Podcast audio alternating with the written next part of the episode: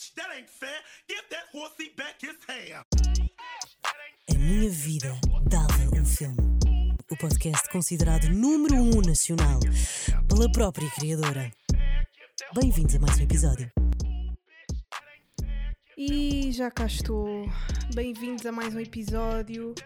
Hoje, hum, aqui meio solitária, porque o Diogo e a Rita andam para aí a fazer coisas, vão para a Croácia.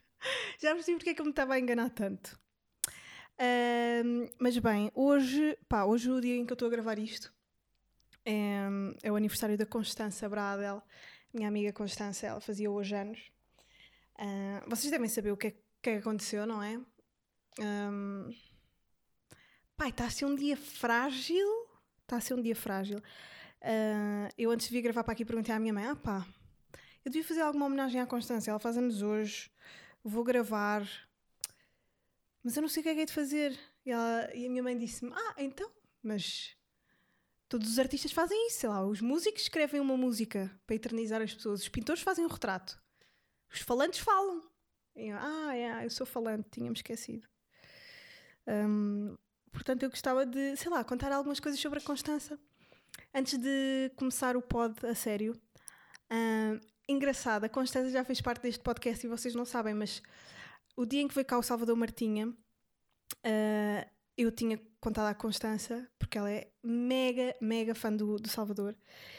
E, e, ela tinha-me dito: Por favor, eu preciso de ir, eu quero tanto conhecê-lo, só que eu sou super envergonhada, deixa-me só ficar em tua casa a ouvir a conversa. E eu, na boa, anda, não sei o quê. E o Salvador, quando veio, ela ficou boeda contente, quase não falou, mas estava tipo: Ah, não, não, falem, ah, eu sou meio envergonhada. Uh, eu tive o tempo todo tipo no sofá a ouvir o podcast ser gravado e depois no final nós ainda ficámos a falar eu, a Inês, o Salvador e a Constança a ouvir a conversa e não, tipo, ela nunca tinha coragem de, de se meter. Ela era mega envergonhada. Tipo, sempre que tínhamos. Um, sempre que tínhamos. Uh, ela, na verdade, tinha um date ou assim, podia sempre eu ir. Quando ela se encontrar assim com, com uma pessoa na noite ou num evento qualquer e, e tinha vergonha de sozinha assim: Ia, vai lá tu, tu és boa a entreter pessoas. tu és boa a entreter pessoas, vai lá vem comigo. Um, yeah. Eu era sempre um bocado o bobo da corte. Aliás, eu sou um bocado isso para os meus amigos. Uma das cenas que me dava mais gozo na Constância era fazê-la rir, porque ela tinha um riso que eu só consigo identificar numa pessoa que eu reparei no outro dia no Stories, que é Inês Castelo Branco. Pá, é um riso rouco, uh, mas ao mesmo tempo de chaleira, mega contagiante. Pá, e eu, eu, eu lembro-me de contar piadas na escola e não sei o quê, só para a Constância se rir durante as aulas, para toda a gente ouvir, porque ela era tão contagiante quando se ria. Pá, nós temos histórias incríveis, eu e a Constança. Um, pá, e fazê-la rir era das melhores coisas. E nesta última fase, neste último ano que ela teve, um, pá, mais merdoso por causa daquela doença dela, que acompanhou a vida toda, mas que este ano foi pior. Ela estava-me sempre a perguntar uh, o que é que ela haveria de ver para, para se rir. Ela estava sempre a dizer: pá, já vi os vídeos todos de Salvador. Ela amava Salvador, meu Deus. Eu por acaso tive para lhe mandar uma mensagem a dizer-lhe, mas depois não disse. Mas, já, yeah, ela era, era uma das, um dos motivos de riso da Constança nos piores dias da vida dela foram os stories do Salvador. Na altura ele estava a fazer stories Opa, da influencer, da, da agente da influencer. Ela, ela adorava essas macacadas. Mandava-me sempre a dizer: Fogo, juro, este gajo é a única cena que me faz rir neste momento. E ele é mesmo bué da bom. E é engraçado eles terem se conhecido aqui, tipo no, no podcast. Mas já. Yeah as pessoas de um dia para o outro basam.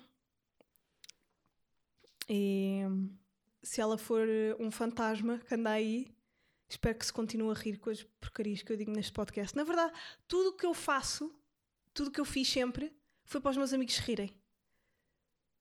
Uh, a minha intenção sempre foi as pessoas rirem-se das merdas que eu digo. Yeah. e é isso. Bem, vamos passar para outra, para outra cena. Uh, mas pronto, parabéns, Constança. Vamos passar para outra cena. Pá, vi um filme. Um, vi um filme. Um filme não, vi uma, uma palestra na, na Netflix da Brené Brown que se chama Poder da Coragem. Pá, e eu amei este. Amei este, este ai, documentário, que estupidez, esta, esta palestra, porque foi um bocado aquilo que eu estava a precisar de ouvir pá, depois destes meses sabáticos, um, sem coragem para pa sair da toca, foi um bocado o que eu precisava de ouvir um, de alguém que era a vulnerabilidade, na verdade, é a coisa mais corajosa. É pá, eu sei, e agora parece que isto é mega Gustavo Santos e autoajuda. Pá, mas se formos um bocado mais profundos do que isso, também ajuda a compreendermos o que é que andamos aqui a fazer. Porque, pá, parece que se assumem estas verdades que alguém começou a dizer e depois é fixe toda a gente replicar. Uh, do género, autoajuda é má. Isto é tudo uma, uma. pá, isto é tudo uma parolada.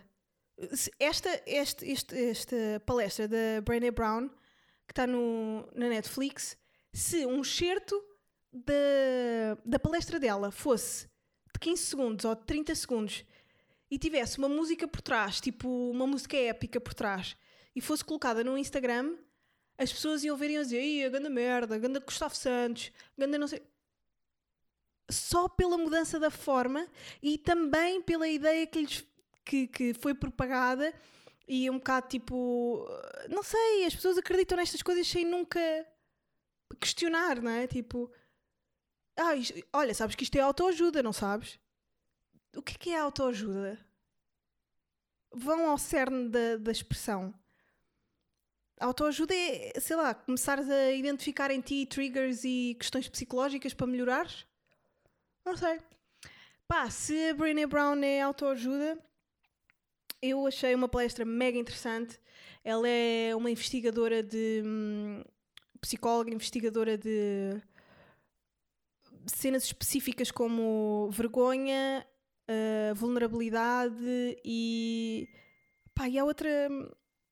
há outra vertente qualquer, mas super interessante, pá. Uh, a maneira como ela apresenta a palestra, muito bem organizada, super cómica e pá, com bem da knowledge sociológico e psicológico. Então está mesmo fixe e principalmente para pessoas que fazem coisas públicas e pá, e, e de vez em quando recebem por algum motivo uma, uma enchente de pessoas a mandarem mensagens a, dizer, pá, a dizer coisas horríveis, é fixe ver aquilo, pá. É fixe ver aquilo e perceber estes fenómenos. E o que é que acontece dentro de nós quando isso acontece? O que é que é a vergonha? Um, o que é que é a vergonha e o que é que é uh, o risco em relação à personalidade. E é bem da fixe, e eu acho que vocês deviam ver, independentemente de, de estarem em sítios profissionais públicos ou não, é sempre fixe. Esta coisa de estarmos à frente do outro ou dos outros, tipo, milhares de pessoas, no caso dela, saberem quem ela é e ela não saber quem eles são, tira o controle de ti tira o controle da percepção. Isso é bem difícil. Eu estava a dizer há bocadinho, tudo que eu faço, e por isso é que eu acho que sou tão espontânea, uh, tudo que eu faço é como se estivesse a fazer para os meus amigos rirem. Todas as coisas que eu digo é como se estivesse a falar com amigos meus. E, pá, e é o que eu sinto que vou desenvolvendo com as pessoas que, olha, que ouvem este podcast e que, e que estão no Patreon e falam comigo lá é um bocado isso, tipo, desenvolvemos uma amizade através desta comunicação unilateral que vem só de mim, mas que depois no Patreon não sei o que conseguimos explorar. Mas é estranho e antinatura montes de pessoas saberem quem tu és e não, tu não sabes quem elas são.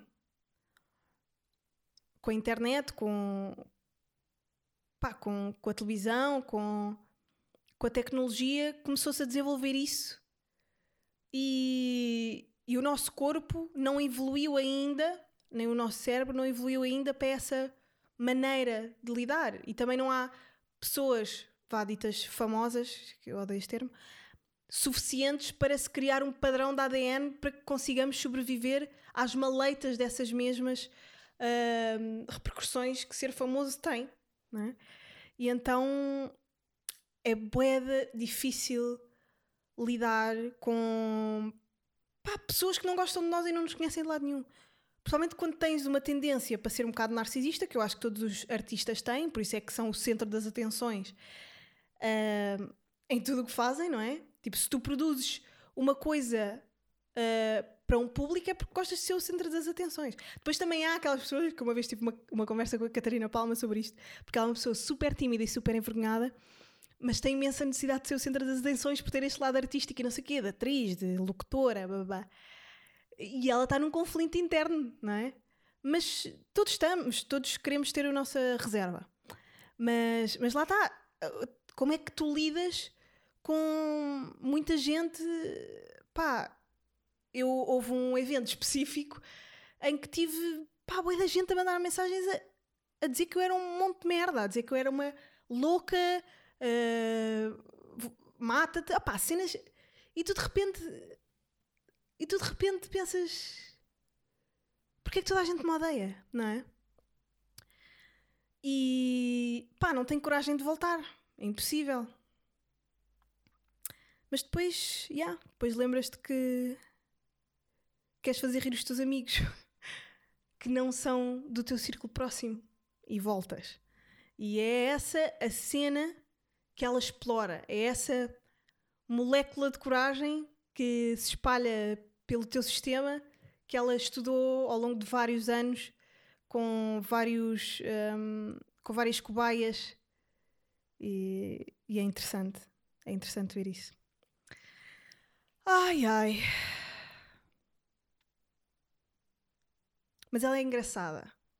Aquilo é quase um uma forma de fazer stand-up aquilo é quase uma Anna Gatsby se a Anna Gatsby fosse, uma, fosse considerado palestra, era a melhor palestra que já, que já se deu na Netflix, mas é considerado stand-up.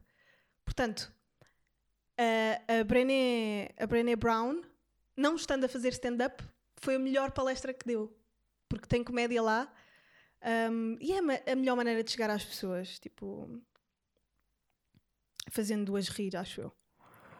Um, mas lá está, pá, eu estive a, a, pensar imenso nisto e, e falei com amigos meus também que pronto, que fazem coisas para a internet e que, e que estão nesta, nesta área de uma maneira ou de outra.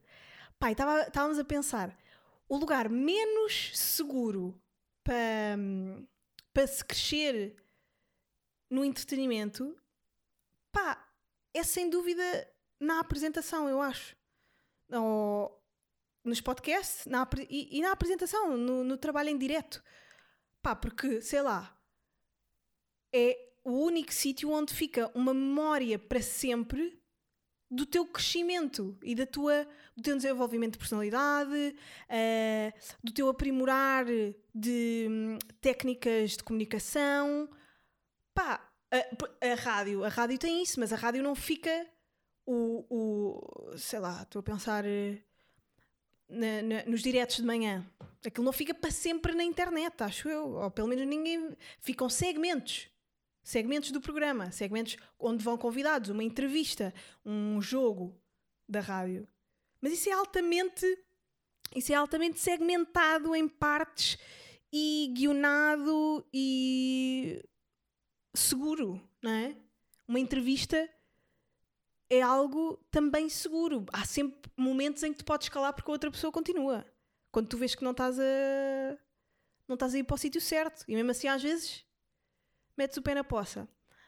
Uh, mas acho que ser apresentador em direto uh, e, e viver de podcast, não é? Tipo, e seres apresentador de um podcast, que é uma cena normalmente live on tape, um, é bem arriscado.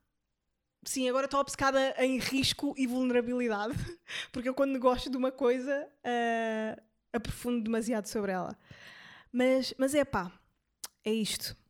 porque depois estava a pensar, estava a falar disto até com a, com a Catarina, eh, a Catarina Moreira, que é um bocado minha compincha nesta, nesta vertente.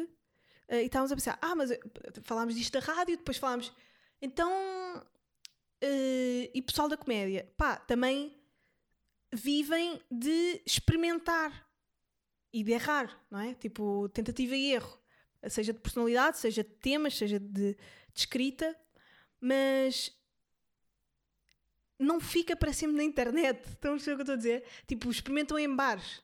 Eu não estou a experimentar programas em direto em bares que 40 pessoas viram e depois nunca mais ninguém se lembra. Tipo, é uma coisa que fica para sempre na memória. Depois esta coisa de, de se alastrar no tempo uma cena nostálgica é mega tóxico também. Mas pronto. Tipo, tu conseguires ver como é que eras há, há dois anos atrás. Que chato. Bem, não admira que esteja toda a gente. Está tudo louco. Não admira que estejamos todos loucos, meu Deus. Ah. Eu a dizer que é mega chato existir memória, basicamente. E estou a fazer uma. Ah, tenho que ir às perguntas do Patreon, pá! E estou a fazer uma coleção de Polaroids com as memórias que tenho das pessoas que fotografo. Mas não é sobre mim, portanto estou confortável, não é? Um, e por acaso, pá, eu no episódio, no primeiro episódio desta temporada falei da Fran Lebowitz no Pretend It's a City do, do Martin Scorsese e ela lá diz uma coisa que é completamente verdade. Pá, só os, os escritores maus é que adoram escrever. Eles dizem sempre, oh yes, I love to write. Os bons escritores sabem como é difícil escrever uma coisa boa. Pá, é mesmo difícil escrever. É, é, é horrível. É horrível escrever. Eu estou a tentar escrever o, o, o as, as, histórias das, das Polaroids. Ai, já desisti boa vezes. É horrível. Querer fazer uma coisa boa é. é. pá, drenante. Quereres fazer uma coisa boa é drenante. E eu, pá, tiro mesmo o chapéu a quem escreve bem e a quem consegue escrever um, rotineiramente. Uh, seja do que for, mano. Tipo, é bem difícil. É difícil fazer coisas boas, na verdade. Mas há pessoas que fazem-no mais facilmente, não sei. Deixa-me ver que, que perguntas é que eu tenho aqui do Patreon. Ai, obrigada a todos os que mandaram mensagens e pá, e pronto, disseram que tinham saudades e que é fixe voltar e bababá. Ainda estou com, com vontade de fugir, mas estamos aí. Brené Brown. Uh, o Dilon, que perguntou no, no Patreon, por acaso o Dilon é bué da fixe. Ele no, no fim dos espetáculos em Lisboa ofereceu-nos uh, discos de vinil. Bem bacana. E ele perguntou se hum, sugestões de espetáculo ao vivo uh, que te interessa ir ver. Pá, há várias peças de teatro que eu quero ir ver, mas o, eu sei que o T-Rex vai dar mais, mais concertos, portanto, eu fui ao, hum, ao concerto dele no, no Tivoli e curti bué. Pá, eu acho mesmo. Eu gosto bué dele e hum, já está na minha coleção também, de Polaroids. Também vou ter que escrever sobre isso. Yeah. É chato. Mas. O que é que eu estava a dizer? Bom concerto e se conseguirem apanhar, apanhem, porque pá. Bom artista. Mas há aí uns. umas peças que eu quero ir ver por acaso.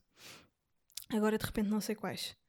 Planos para o futuro, agora que voltou o podcast uh, pá, continuar a desafiar o meu medo de estar aqui.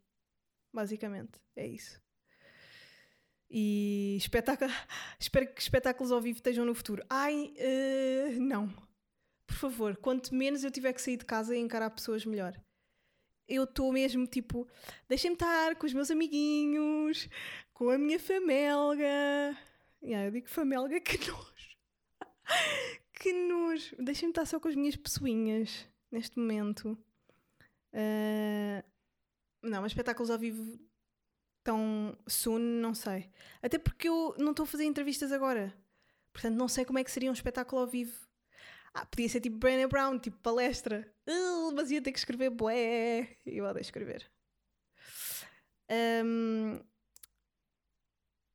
pronto, basicamente não há muito mais perguntas. De resto, estão aqui pessoas a perguntar-me sobre o cenário, sobre. Eu estava a pensar ah, pôr aqui atrás a minha t-shirt do Júlio Isidro, visto que é uma cena do podcast. Acho que ficava bacana. Eu acho que era pausado. Ah, mas tenho mais coisas, pá. Tenho mais coisas. Ahm, eu tenho visto muita televisão, como vocês sabem, e estava a ver no outro dia o, o Terra Nossa, que voltou à SIC, e estava a pensar a maneira. Eu, eu adoro o Terra Nossa, por acaso. Eu adoro entretenimento português, seja pelo, pelo fascínio de coisas ah, bizarras ou porque é entretenimento e é bacana. E eu passei a minha infância demasiado sozinha e a televisão é um bocado o meu segundo lar. Mas opá, a maneira como as velhas acediam o César Mourão é uma loucura. Epá, eu juro, eu, se eu apresentasse aquele programa e velhos homens fizessem aquilo que as velhas fazem ao César, eu chorava no fim de cada programa. É alucinante. Elas quase tipo apalpam-no e dizem tipo, ai, não me quer dar um beijo na boca. Que nojo! Se um velho me dissesse não me quer dar um beijo na boca, levava um banano no meio dos olhos. Que nojo! Mas está tudo louco. Fico mesmo. Pá, César, não sei se algum dia vais ouvir isto, mas. Como é que tu consegues lidar? É chocante. E depois fazem imensas. As velhas, é uma coisa, fazem imensos trocadilhos e piadas sexuais com ele. Depois estão sempre a dizer que ele está gordo. Opa, eu juro, se isto fosse eu, imaginem eu levar com isso. Imaginem. Eu chorava. Ai, eu chorava completamente. Ahm, coitado do César. Mas pronto. Vi, hum, por falar em chorar, no outro dia estava a ouvir uma, uma música no carro do meu pai. O meu pai ah, mostra-me os melhores sons de sempre. Eu já conhecia este som, obviamente, mas ouvi no carro dele e pensei, ah, tu ouves boa música. E é a música do Stevie Wonder, a As, AS. Que é, e meu, pai, estávamos a falar sobre a música e o meu pai estava a dizer, pá, já reparaste que agora... Ah, isto é mesmo pensamento ah, velho, mas pronto. Mas eu às vezes concordo, mas outras vezes não. Quer dizer, já reparaste que agora já não se fazem músicos destes? Já não se faz um outro, já não se faz um novo Stevie Wonder. E ele continua hoje, em 2021, a fazer coisas e, e a fazer espetáculos e a dar e eventos e bababá. Eu a pensar, oh pai, não, ainda há personalidades da música boas, só que são novas demais para nós conseguirmos dizer que estão aqui há mil anos e são bué bons e icónicos. Sei lá, eu acho que o Anderson Paak vai conseguir ter esse legado, por exemplo, só que ainda é muito novo para nós dizermos já não se fazem músicos assim, não é? O Bruno Mars também. A Beyoncé, um clássico, vai ser um clássico. Vocês têm, quando a Beyoncé morrer, e daqui a 20 anos, ela vai ser vista, ela vai ser ainda maior do que a Tina Turner ou, uh, sei lá, Whitney Houston. E não era carocha, logo aí. Um, mas eu estava a ouvir esta música do Stevie Wonder, isto por falar em chorar. Que música é assim? Eu acho que nunca tinha visto uma letra tão filosófica. Para já a música brilhante, aquele, pá, aquele ritmo é completamente eu, a excitação de boa de instrumentos, a voz dele a mudar ao longo da música, músicas de 7 minutos. Yeah, músicas de 7 minutos. Eu no outro dia estava a ouvir aquela I love to love you, baby. Foda-se, quem é que é esta música? Que raiva, agora vou ter que ver. Um, e a música tem 12 minutos e eu a pensar, ah, isto é mesmo dos anos 70, cheiravam-se todos. Um, I love to. I love to love you, baby. É da Whitney. Ah, não, é da Donna Summer. Yeah. Uh, 1965. Óbvio, cocaína no auge. Mas esta música, uh, Stevie Wonder, As, leiam a letra enquanto estão a ouvir a música. É das coisas mais filosóficas, mais belas e mais intensas e profundas que eu já ouvi nos últimos tempos. E fiquei tão feliz e tão orgulhosa do meu pai por ele me transmitir estas boas cenas. Ai ai. Mas pronto, olhem, estas são as minhas. Estes são os meus pensamentos de hoje. Estes são os meus pensamentos de hoje. Uh, hoje não tenho aqui público, não tenho aqui a Rita. Ela deixou-me aqui no estúdio e foi-se embora. Vai para a Croácia. Rita! Olha, deixa-me só dizer-te uma coisa. Amo-te muito como amiga e é, um, e é um privilégio olhar para ti todos os dias a crescer. não, tem que ser estas coisas. Pá, sabes lá, de um dia para o outro. Olha, esta é a Rita para quem estiver no Patreon. Uh, olha, vou partilhar um, vou partilhar um, um behind the scenes no Patreon, se vocês quiserem ver com fotos do estúdio, uh, como é que é a preparação, quem é a Rita, quem é o Diogo, que é o realizador e o meu editor, que faz estas promos bué bacanas para o Insta.